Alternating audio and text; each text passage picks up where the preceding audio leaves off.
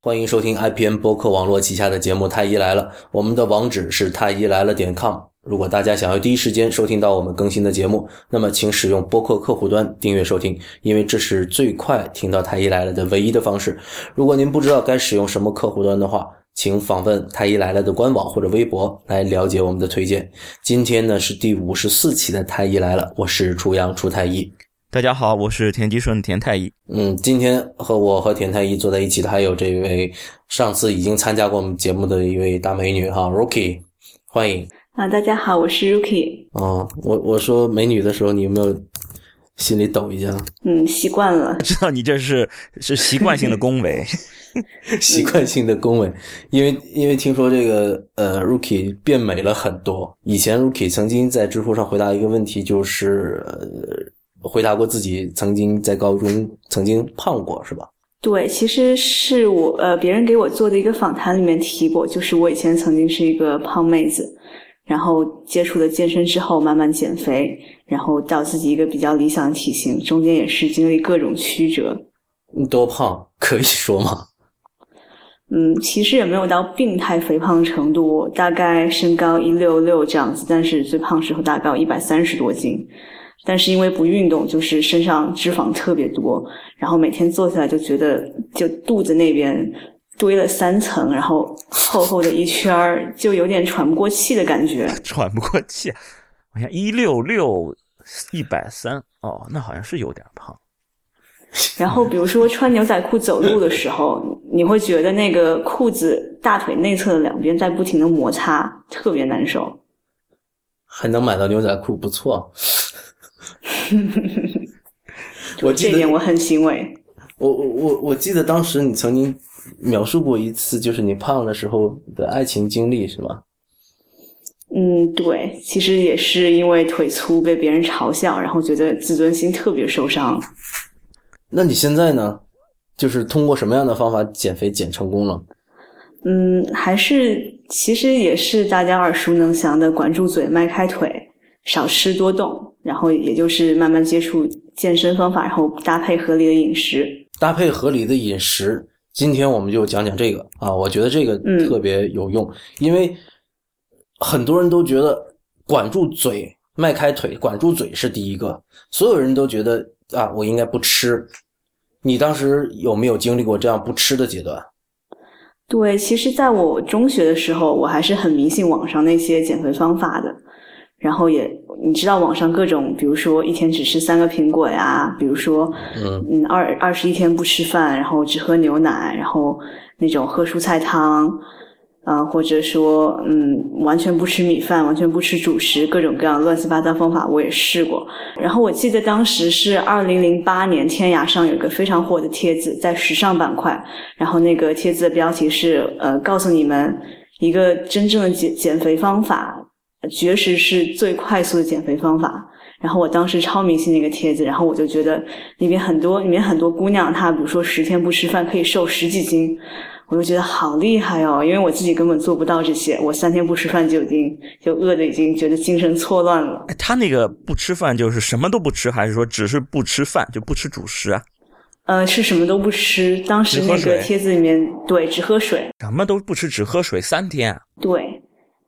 就是当时一种我想变瘦的意志力在支撑，估计你们这些没有胖过人，估计不大不大好理解。哎，我胖过，我我也胖过。初中的时候，我现在还胖着呢。我初中的时候比现在矮，那那时候比现在还要重个大约十斤的样子。我我同学就形容我就是一个 ball，就是一个 一个弹球嘛，就是因为比较活跃，就是一个咚咚咚就会到处弹的这么一个东西。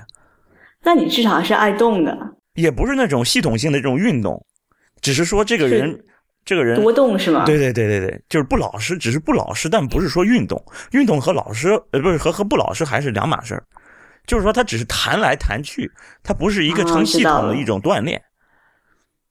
然后我确确实实是因为没有吃好就瘦下来了，是因为我上了大学，然后浙大的伙食实在是太差了。我在上大学之前是没有住过校，都是在家吃。嗯，我我觉得我爸妈做的饭挺好吃的。然后到了大学以后，我想不到大学里的伙食是这样的，真难吃啊。然后一年马上就瘦下来了。所以，其实我从理论上讲，这个不吃饭绝对是可以瘦的。这个很道理非常简单，就是你不再摄入热量了。尤其你刚才讲的，只喝水是吧？每天都没有热量摄入，每天只有消耗。那么不仅脂肪在动员，然后肌肉也会被动员，那肌肉也会被分解，那最后那就是瘦下来。比如说最典型的例子就是那种非洲的难民，我们看到那种索马里的难民。看到那些特别贫困的地区，营养不良，那种是营养不良性的那种瘦。对，其实很多很多人在问我说节食到底有没有用的时候，我其实可以说节食是最快速的减重方法。但是你进行任何方法都要考虑一下后果，比如说这个方法有没有可持续性。而节食就是或者说绝食是我认为可持续性最差的一种。对，我就你刚才讲到就是特别的考验你的毅力，当时有什么感觉？在那个食物，尤其是碳水摄入不足的话，你整个人会变得非常暴躁，情绪很差，然后还会抑郁啊之类的。还会暴躁，饿的吗？饿疯了是吧？对，饿疯了，就是你看到什么都想吃，但是看到什么都不能吃那种感觉。好，如果现在我问你这样的一个问题，说好你不让我吃，呃，你你让我吃，可是我要减肥，那我岂不是运动量很大？但是我们。我们所说的节食是指的是那种比较极端的节食，而你减肥的话，只需要控制，就是很简单一个道理，你每天摄入有一个值，然后你每天身体支出的一个值，你只要这两个值有一个呃稍微明显一点的缺口，比如说三百卡路里这样，就可以造成减肥的效果，并不是说我我要么吃就狠狠的吃，要么不吃就完全不吃，不是这么很极端的说法，就是你像一个正常人一样吃东西就行了，是吧？对，可能比如说你平时每天会喝可乐，你就把可乐戒掉一点儿。比如说你平时每顿吃两碗饭，你现在吃一碗，这都是造成缺口的方法。当然，运动也是一种造成缺口的方法，而且呃，对于减肥来说还是很重要的。好，那如果我不运动，我只造成那种缺口，可不可以？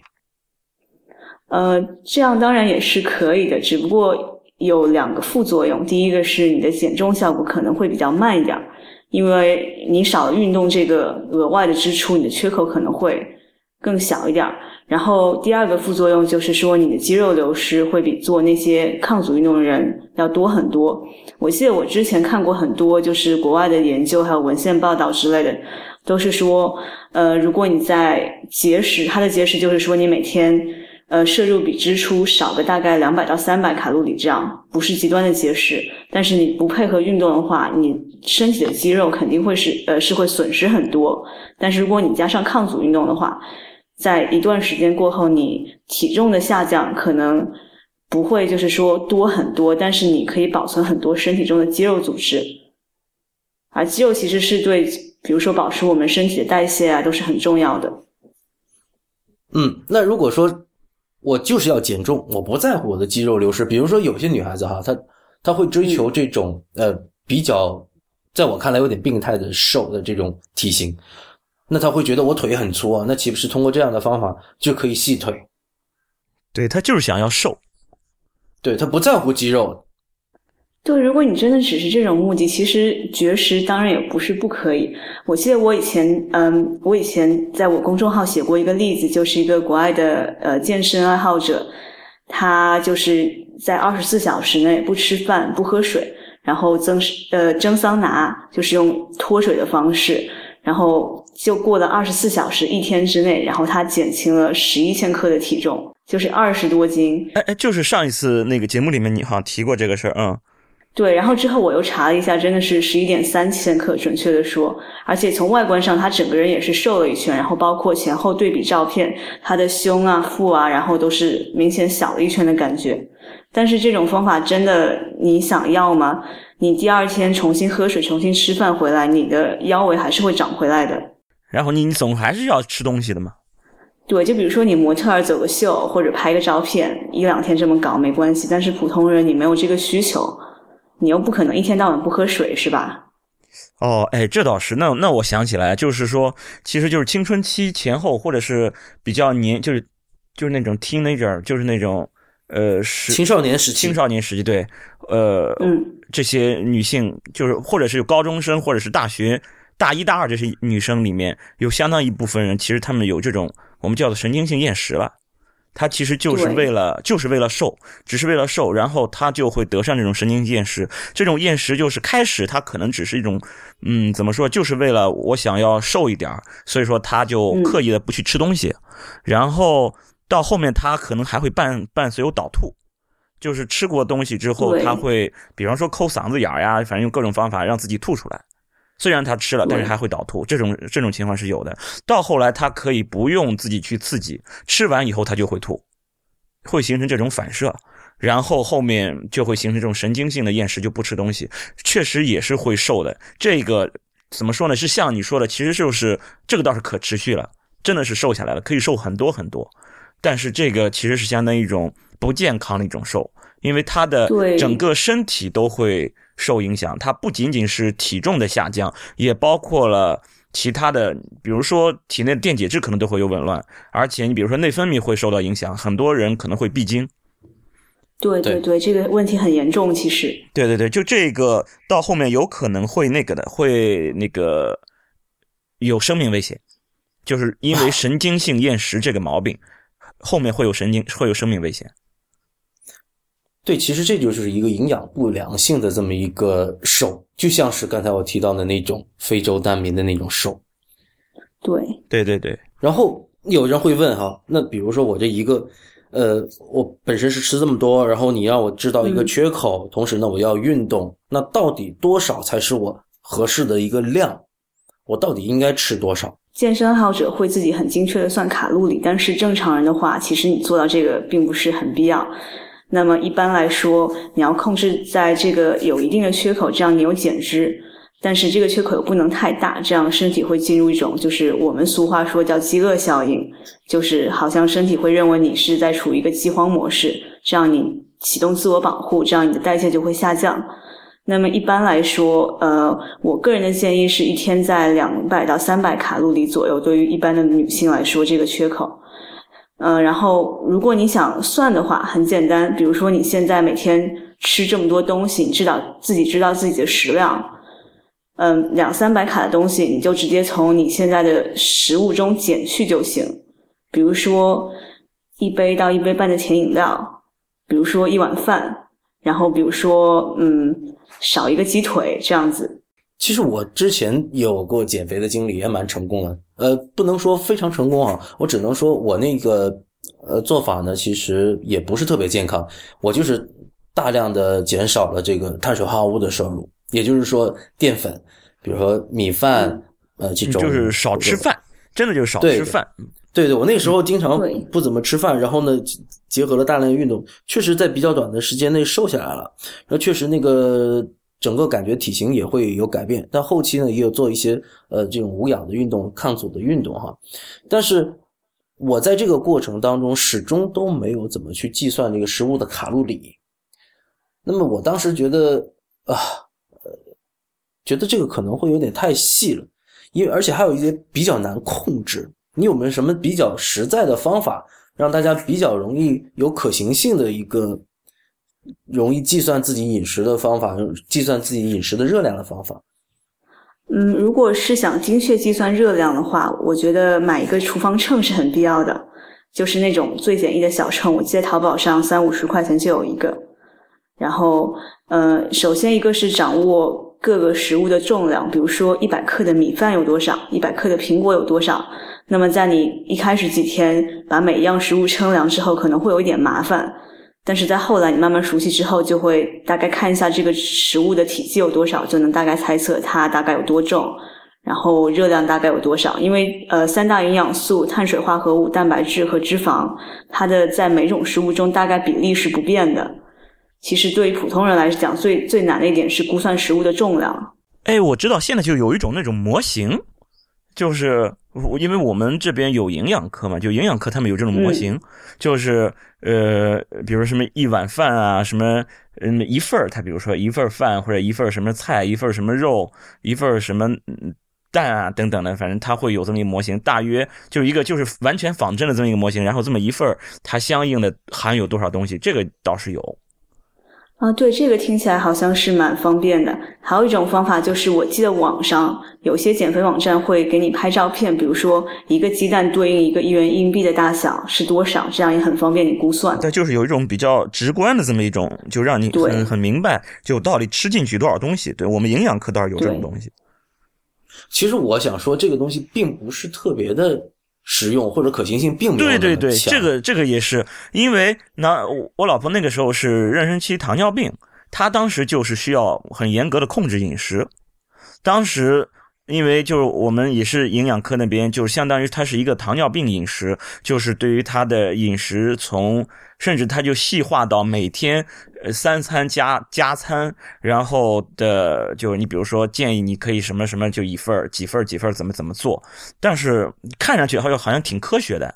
好像哎，你要按这个做，你就会想到哎，真真挺好。那那可能整个孕期就会控制比较好。这种感觉，就你拿到那份那个食谱的时候那种感觉，就好像你刚刚买到一本书时候那种感觉。你好像买到这本书，你好像就已经 得到这本书里面所有内容了。其实不是这样，你拿到那份食谱之后，并不等于你就按照这个食谱来来进行这种饮食的严格控制了。当你真正的去做这些，按这些食谱去做饭的时候，你会发现并没有这么容易去做到。其实上次那个李如一来到我们那节。节目里面讲那个那一期 Soylent，李如一自己吃的那个 Soylent 是一种代餐，那种代餐呢，就是我有听说过。对他吃的那个代餐吃了整整一个月。之所以有这种代餐的存在，其实是为了一种可行性，因为你不用再考虑说，我今天我的营养结构里面，我的淀粉、脂肪和这个其他的各种呃蛋白质的这个。结构到底是多少？反正他给我搭配好了，而且我吃这一袋东西，我清晰的知道它是有多少的热量在。但是，对对于现在的上班族来说，甚至或者说刚才像田太医讲的上学的人来说，都很难做到这一点，因为你要求你刚才讲到你配的配一个厨房秤，你必须要求你每餐都要自己做，而且严格的称好每一个食材。这个其实很麻烦。是啊，其实挺麻烦。我觉得比起运动来说，我觉得在饮食上控制更难，需要的毅力更强大才行。对，而且我们那个健身界有句俗话说，减脂是个体力活嘛，就是说，其实你只要肯做，然后肯动，肯定是会有效果的。嗯，其实还有一个问题，其实就是说，在控制饮食上，很多我觉得有点就理论化的东西比较强。对，就是你到底怎么样，就是达到了这种，就是饮食的很好的控制。现在，呃，就是怎么说啊？理论研究，呃，营养学的研究归研究，然后实际操作，嗯，可能没有那么就那么精确。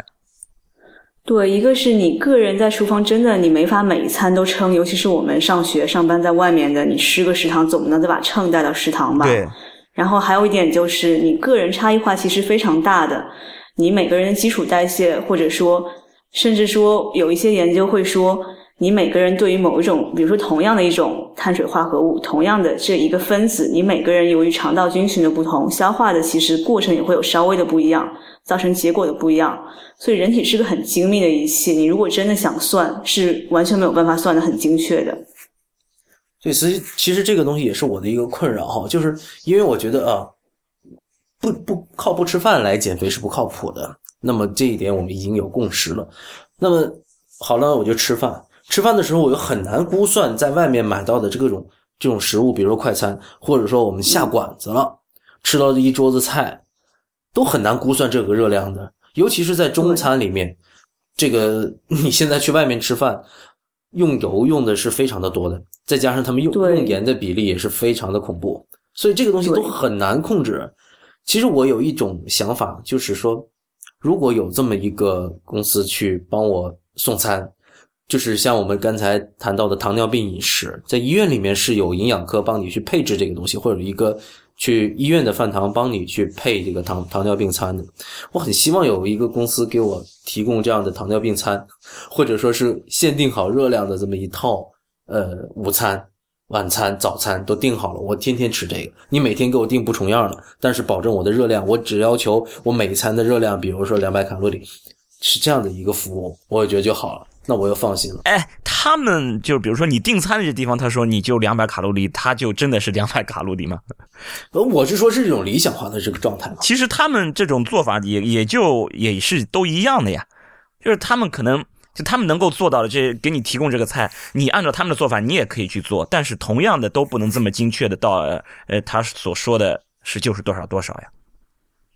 但是我明确的知道他应该是有控制的嘛。比起你在食堂里面吃到那些肆无忌惮放油、肆无忌惮放这个各种调料的这种食物来说，那是会好得多。但是我我的我的意思就是说，这个东西并不能因为是谁提供的就能保证它的这种精确性。哦，我并没有在纠正这个精确性，我只是在乎这个可行性。因为我现在觉得你三餐都自己做，实在是很累、很麻烦、不方便。嗯，对，我只是对提提供这个可行性而已。那 Rookie，你现在正在读书，你现在这个怎么解决？因为我还是希望能够给我们听众，包括我自己在内，提供一个 真的能够行得通的方案，而不是说你三餐都做好了，然后自己带带在身上。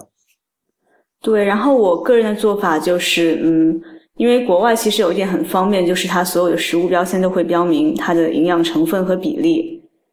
然后对于我这种算卡路里比较强迫症的人，其实是一种福音。然后我会大概呃根据每天搭配一下，比如说早上就是面包、花生酱、咖啡，然后加一点，有时候加点水果，或者说是呃是那种瘦肉那种火腿之类的。然后中午我一般也是在食堂解决，但是嗯尽量会注重一点就是高蛋白低脂肪的食物。然后晚餐的话，我是一般自己做。也是根据当天的训练计划，比如说我在训练日会呃高碳水高蛋白一点，然后非训练日就会吃的稍微清淡一点。因为我我我曾经经历过，就是那种真的是每一个食物都要算，然后精确到个位数的算卡路里，后来真的觉得自己整个人都强迫症了。后来想想，还不如就是就是按着自己就是听从自己身体的想法自己吃一下，然后稍微注重一下你那个三大营养素的配比。然后隔一段时间，如果看到效果，就说明这个其实方法很不错。所以你没有试过，其实现在也我听起来你在吃方面并没有特别严格的控制。嗯，对，但是我曾经很严格的计算过卡路里，然后很严格的控制过。然后包括其实像呃之前舒太医说的那种低碳水的饮食法，呃叫那个生酮饮食，我之前也是试过，因为它有碳水每天碳水的比例在百分之十以下嘛，也是需要你计算卡路里计算的非常精准。但是那种日子真的，我觉得过得挺痛苦的。那就是，其实就是图什么？就是为了减个肥，是吧？对，对我我其实是想，如果是这样进入这样的一个状态的话，你必须去用很大的运动量来保持你的这个热量的支出才可以。所以你现在热呃，你的运动量是不是每天都还很大？嗯，对，因为我现在还在放暑假嘛，所以我一周大概会练五次左右，然后。呃，大概三天无氧，然后两次有氧。我有氧主要是还是在打泰拳，消耗消耗是还蛮大的。那你现在这样的这么大的运动量，才能够去维持你现在的一个标准的体型。那么，是不是说你接下来的日子必须得这么大的运动量来维持才可以？嗯，我。我个人就是结总结点说，就是你运动多，相应的吃的也多。比如说我现在应酬或许出去喝奶茶什么的，我不会顾忌，比如说今天多喝了一杯奶茶，明天会长胖之类的。但是当我就是学习比较忙，运动量比较少的话，我会开始控制饮食，就是总体的摄入会比以前少。因为你的支出少，相应的摄入也要少，保持这样支出摄入的平衡，才可以维持体型，并不是说你单方面的。增加运动量，减少运动量，它是两，它运动和饮食这两个方面要同时进行，然后互相搭配才可以。哎，他有这种说法，就是如果你你比如说你本来是一种高强度的运动，也不至于高强度吧，就是说你的这个运动量一旦下来之后，你就会发胖。那么这个是跟怎么说？就是你运动下来了，但是你吃饭的这个饮食习惯并没有改变，跟这个有关？还是说，嗯，你的饮食其实也可以调下来，但是？就是要胖了，身体的这种自我调节。我我觉得是因为前者的原因。我自己是一个比较典型嗯，我也觉得是前者。对我自己是个比较典型的例子，在大学期间，我是运动量非常大，一直都是在打篮球。后来我膝盖受伤了之后，运动量锐减，但是我那个因为大学的时候，我的运动就是我的热量的支出和和呃摄入是平衡的，所以我吃很多，我才能够维持我的那个体重和一个体力。可是好了，上班之后，我那整个的食欲和我整个的饮食习惯并没有改变，可是我的运动量锐减，因为平时上班比较忙，所以就在很短的时间内胖了很多，以至于才后来要减肥这么一个故事。呃，其实也有可能是年纪到了，基础代谢下降了一点。年纪大了，也是也是。不肯承认吗？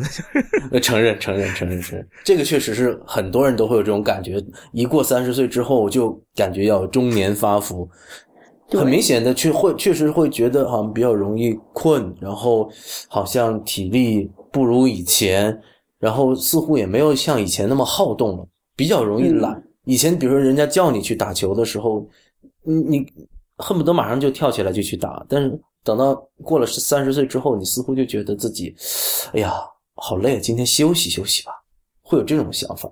这种感觉啊，就是在你就是你运动量减下来的时候，我觉得还是有一个办法让你去重新进入这个状态的。我之前跟田太医有有聊过，我不我不记得哪一次有聊过，就是这种运动实际上是可以带来快感，会让你上瘾的。我觉得去找到一个能够让你。带来大量的快感的这种运动方式，其实你是会上瘾的，那么就可以重新再回到原来的那个 circle 里面。对对对，其实我今天还在跟我一个健身群里的朋友在讨论，就是现在为什么很多人在跑马拉松，甚至跑超马，就是将近两百公里的那种赛跑，其实就是跑步让你刺激你的多巴胺分泌，然后让你觉得非常快乐。然后也是，包括我认识有很多人是因为跑步跑得非常上瘾，然后觉得这种感觉无法自拔，就是运动对你带来的快感，这个其实是你坚持运动一个很重要的动机。对我，我最近工作又非常非常忙，所以呢，我就感觉，呃，自己又又远离了原来的那个一个循一个良性的循环。呃，上次田太医见到我也也看到我现在确确实变胖，就是我又没有办法去运动。一旦是你脱离了这个循环之后，你就又需要很大的意志力和这个执行力去重新回到这个循环里面才可以。对，对。那你在这个减肥的过程中，哈，你有没有吃过其他的减肥食品？比如说，呃，什么什么茶、减肥茶，比如什么什么这个减肥药，比如什么酵素之类的。对，这个其实是一个很惨痛的经历。减肥药我没吃过，因为我很怕那种副作用嘛。但是我吃过那种减肥茶，就是吃完让你拉肚子。然后我吃过酵素，然后我呃，然后我吃过那种传说可以什么通便的那种梅子呀什么的。然后我还吃过那种代餐，就是魔芋粉，或者说就是蛋白粉，然后开水冲下去，可以说饱腹感很强。这都是在什么时候？你刚才已经讲的头头是道，你怎么还会吃这些东西？嗯，谁都有年轻的时候，不是吗？年纪也到了啊，年纪到了。当时你为什么会相信这些东西？嗯，网上宣传的谣言之所以能传播，总归是它能抓住大众内心的一个点嘛，就是你很急切的享受。他说不打针、不吃药、包不反弹，然后不运动。那你吃药呀？谁看到都想那个东西不就是药吗？不是药吗？嗯，他不会说自己是药了，就像酵素那种东西。他说我们是纯天然无污染，然后可以给你通便、调节内分泌，让你什么容光焕焕发，然后顺便减个肥之类的。就是广告词说的特别好那些东西。对，那后来你吃了之后，为什么又放弃了呢？因为一个是没有效果，然后另外一个，比如说代餐粉的话。它其实就是用一种没有热量的那种魔芋胶一样的东西，把你的胃填上，让你短暂的放弃那个饥饿的感觉。但是可能过个几分钟，你的胃会很不舒服，然后你也没有那种真的吃饭那种愉悦感，整个人还会非常暴躁。让我想起观音土，玩命嘛，就是说用生命在减肥是吧？吃观音土就可以，吃树皮这些都可以，都有很强的饱腹感。然后又没什么热量，对，而且还是纯天然的。对，还有一个就是这个这个呃那个让你拉肚子这种导泻这种泻药，我觉得特别特别坑爹。就是这这种东西，他说是什么排毒嘛，很多都说是排毒，然后就说哎，就觉得哎，一拉肚子觉得很开心，我的毒素全都排掉了。我我当我当时真的是一拉肚子一上厕所觉得特别开心，不仅是排了所谓的毒素双引号，更因为上完厕所之后，你那个大泄一通之后，你在商场可以轻个一两斤，这个心理上的愉悦感是非常强的。对，我觉得它那个欺骗性非常强，因为它其实是。真的是从你体内掏走了一些东西走的，对。然后你想，哎呀，一天瘦两斤，好厉害啊！这个东西我可一定要坚持吃，然后买个十个疗程。对，以前我们经常在在讲这个电解质紊乱的时候，经常会说，呃，如果是严重的腹泻，就会导致这个电解质的紊乱。所以其实这样的腹泻，它就脱水，脱水的同时呢，还会带走你体内的电解质。如果不是，如果你这边还结着石，那这个真的是相当的可怕。啊，对啊，其实这哪是排毒？你只要长期腹泻，肯定是病，对不对？你长期腹泻一定是病，就得治呀。对对对，而且很多节食的人，他本身摄入是非常不足的，尤其是他不会摄入很多的纤维素。那么他本身，他可能以为自己有便秘问题，然后那个药促进了他的排便，其实是一种非常不健康的状态，因为你本身就没有什么东西好排，它就是相当于强制。把你的肠子就是把粪便从肠子里面排出来，我觉得这种是非常不健康的。呃，对，而且就是说神经性厌食，它呃也包括这个，就使用这种导泻剂，不光是导吐，也包括导泻。就神经性厌食只是这么种说法，并不是说我只有看见吃的不想吃才叫神经性厌食，就是你吃了以后要赶紧把它吐出来，然后还要人为性的导泻，这个其实也都算到神经性厌食里面。神经性厌食的一个基础就是你扭曲了你的身材。就是你把一种特别不健康的一种特别扭曲的这种身材，这种瘦当做是健康的，就你已经有一个很完美的身材了，你的身体已经到了一个比较健康的一个一个体重指数的情况下，你还认为自己偏胖，你还要在一种比较过度的一种呃，就是一种病态的一种减肥，在这种理念下，然后你还要做出来一系列的一些从摄入到你排泄排出这一方面的一些。呃，就是一一些不正确的一些一些一些措施吧，这些都是神经性厌食的一种表现。对，这些这些所有的药物和食物的生产，其实都抓住了他们的一个心理，就是走捷径，因为可以不打针、不吃药、不用运动，这几点实在是太吸引人了。因为确实运动对于我觉得男生孩子还好，女孩子可能觉得这是一个特别痛痛苦的事儿，很多女孩子都不喜欢运动，然后这个时候他们。就迎合他这种口味生产的这种产品，我自己曾经有过这样的经历，也曾经想过吃减肥药，确实，呃，就感觉效率会很高，但是后来转念一想，可能带来这一系列严重的后果，我觉得是我承担不起的。对，对，因为你是医生，你知道这些副作用会有哪些，但是很多消费者他是很迷信那个广告的。对，我觉得可能有有必要告诉他们这些。嗯，那酵素呢？酵素其实我觉得是一个更大的一个骗局。对，其实其实酵素它只是翻译方法的不同，在日本和台湾它叫酵素，内地我们叫酶，其实就是蛋白质的一种。你身体的到处，比如说你胃、你口腔里都是有的。然后，然后蛋白质一个最大的特性呢，就是你吃下去，它在你的胃里。或或者甚至说在口腔里，第一步就是被分解。对，其实它这不是说你身体可能需要酶，但是它不是说吃啥补啥这个问题，因为吃下去首先分解了，变成一堆氨基酸，跟你吃什么吃肉、吃蛋白粉那种氨基酸其实没有任何差别。最可怕的是，这些人以为这是一个全新的东西，而实际上呢，它在你的这整个消化道里就有。我们说，我们前段时间说那个喝酒的节目里面，我们说乙醛脱氢酶，这个是大家本身体内就。正常能够生产的酶，然后我们口腔里有唾液淀粉酶，是吧？这各种各样的酶，我们自己身身体就能够生产。而它这个酶还你还不知道它是什么酶，它起什么作用，或者它里面真是否真的有酶都不一定。对，而且很多人说，很多人说，哎呀，我喝了酵素，我今天拉肚子，肯定是排毒了，说不定它只是在里面加了泻药而已。那除了酵素以外。有一样东西，我觉得是很多健身的人都要吃的，但这件事情对我来说，我也觉得是有一点点疑虑的哈，就是蛋白粉的问题。嗯，田太医，你有没有吃过蛋白粉，或者有人劝你吃过蛋白粉？没有，我我是那种求呀，而且而且就是没有那个这种就是健美的这方面的需求，好像就所以就没没没碰过蛋白粉，也没人劝过我，就不是在那种健美的那种圈子里边了。我觉得关于蛋白粉的态度，我其实是分成很截然不同的两派的，一派就把蛋白粉神化了，还有一代还有一派呢，就是将蛋白粉妖魔化了。所谓神化蛋白粉的一派人呢，就是觉得你只要吃蛋白粉，你就能减肥。啊，他把蛋白粉当蛋白粉就能练好。对他把蛋白粉当成当成一种减肥药，这是一种神话的；还有一种妖魔化的呢，就是说吃蛋白粉。这个东西你吃完了之后，你会加重你的肾的负担，然后你吃完了之后，你这个肾会坏掉。嗯，所以对于蛋白粉这个事儿，呃，Rookie，你是怎么看的？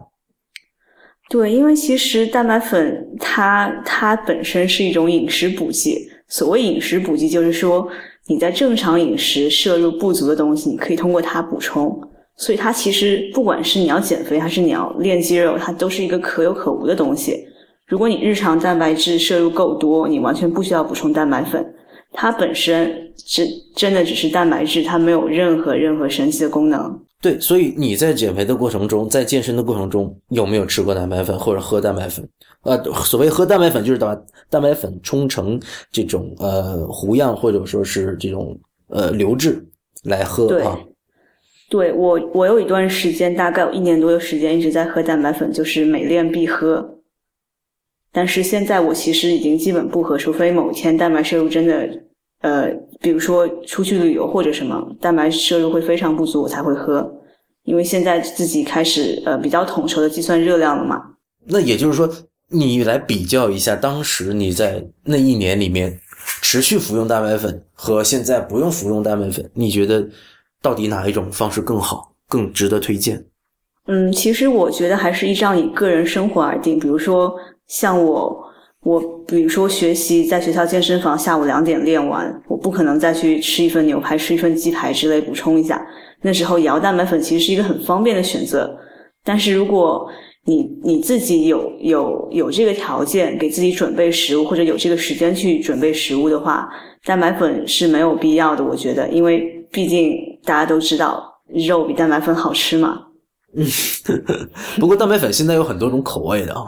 其实是可以选择的，对，但是对我个人而言，我因为大多数都是甜味的嘛，喝多就会觉得满口那个香精味儿啊，所以在你的这种使用方法里面，其实是把蛋白粉当做一种代餐来使用的。嗯，呃，也不能完全算是代餐，因为我当时会练完之后会很饿嘛，然后就会呃稍微补充点东西。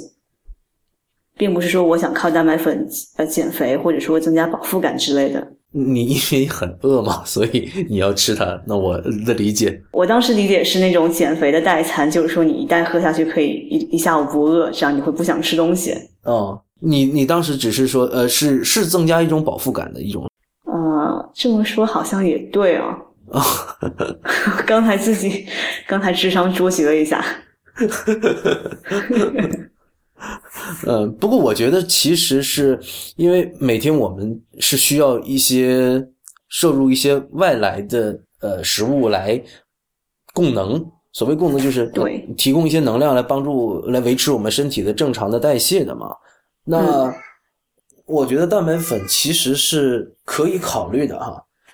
就是刚才 Rookie 所讲的，如果你不具备这这种条件，去自己准备一个。很容易量化的一个一顿饭的话，其实蛋白粉是一个一个可可供可供选择的东西吧，因为它这个我我我们大家都知道，这个蛋白粉里面除了蛋白几乎没有什么其他东西，当然还有一些这个甜味剂或者一些提调味的一些香料，呃，对。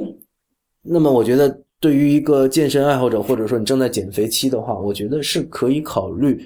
用它来替代一部分的食物的摄入的，但是我我的建议就是一部分，因为这个这个话题其实在我们之前讲 Soylent 代餐那一集，我们请了肖丹华医生来给我们讲营养的时候，我们也曾经讨论过这个话题，就是这个样子的一个饮食仅仅成为一个一种补充吧，但是不能，嗯，不建议成为一个日常的一个习惯。不是啊，就是如果你要把它当成一个日常习惯，你每天。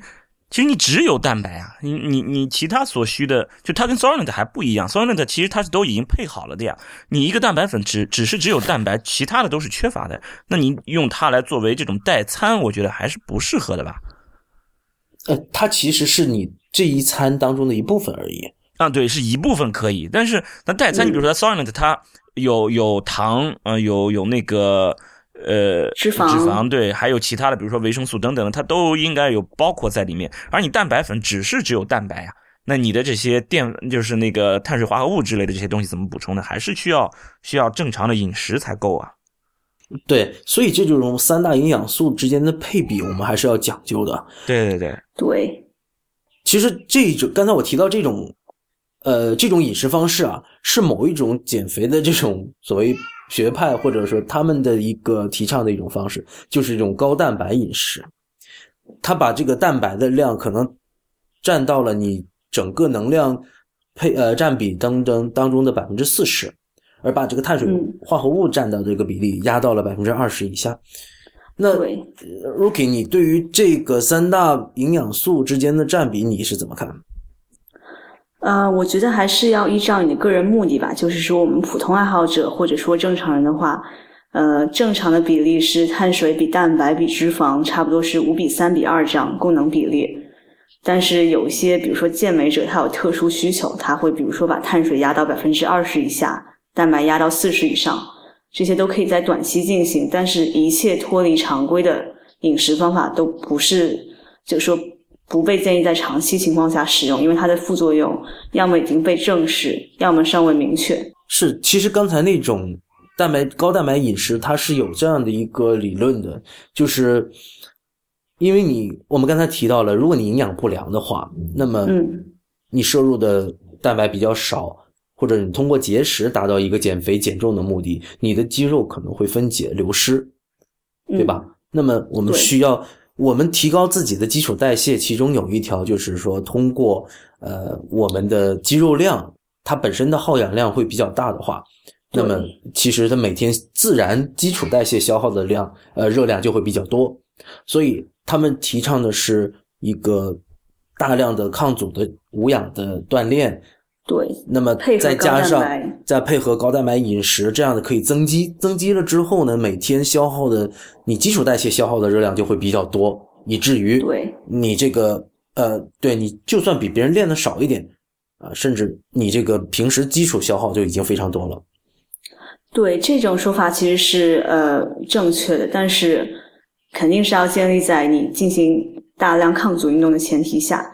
我之前我记得我之前写关于减肥的文章的时候看过一些研究，就是说你在极端节食的时候，比如说呃有些人他会进行低脂，有些进行低碳，还有一些进行高蛋白。其实，那么他们就发现，在进行高蛋白的这些组里，他们对于肌肉量的保存或者说体重的减轻，其实是还不如你去正常去吃饭。如果不做运动只节食的话。那么它的效果不好是指的不好在哪里？就是说增肌效果不好，减肥效果不好，还是田太医是这样的？刚才我们这样的一个理论是建立在你如果有大量的肌肉的前提下，你的整个基础代谢才会提高。而这里面刚刚讲到，如果你只依赖高蛋白饮食，但是你不去做练习的话，你的肌肉量你并不会增加。对，因为长肌肉的前提是你要练习才行，并不是只能依赖饮食啊。那那那应该是对，就是你都补进去，但是你并没有锻炼它，那其实还是没用的。对，对，其实大量的蛋白其实是被浪费掉了。嗯，对，通都是通过你的肾脏代谢出去，其实并没有什么用。好，那本期节目就先讲到这里。那欢迎大家的呃，谢谢大家的收听。也欢迎大家在社交网络关注太医来了。我们在新浪微博呢叫太医来了，在 Twitter 和微信都是太医来了的全拼。同时，也欢迎大家收听 IPN 播客网络旗下的另外十档节目：IT 公论、未知道、内核恐慌、流行通信、High Story、五次元、硬影像、博物志、选美。哇，好长啊！太能说了。好，拜拜。